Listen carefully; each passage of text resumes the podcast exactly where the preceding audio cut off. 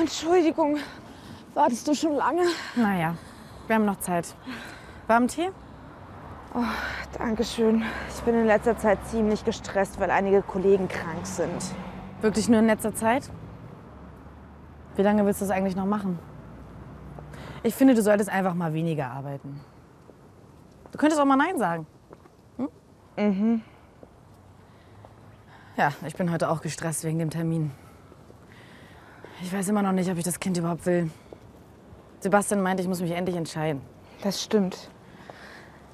Aber zum hundertsten Mal, Nina. Du schaffst das. Du kannst auch, du kannst auch eine Beratung machen. Vielleicht hilft dir das. Okay? Aber nur, wenn du einen Yogakurs machst, um etwas gegen den Stress zu tun. Oh, nur wenn du mitkommst. Lisa, du bist auch nur ein Mensch. Vergiss das nicht, ja? Ja. Apropos Mensch, da ist einer an deinem Bauch, der heute untersucht werden soll. Oh, das. Ja, ist okay. Lass uns einfach reingehen und dann schauen wir weiter, ja? Ja, ich, ich wollte nicht.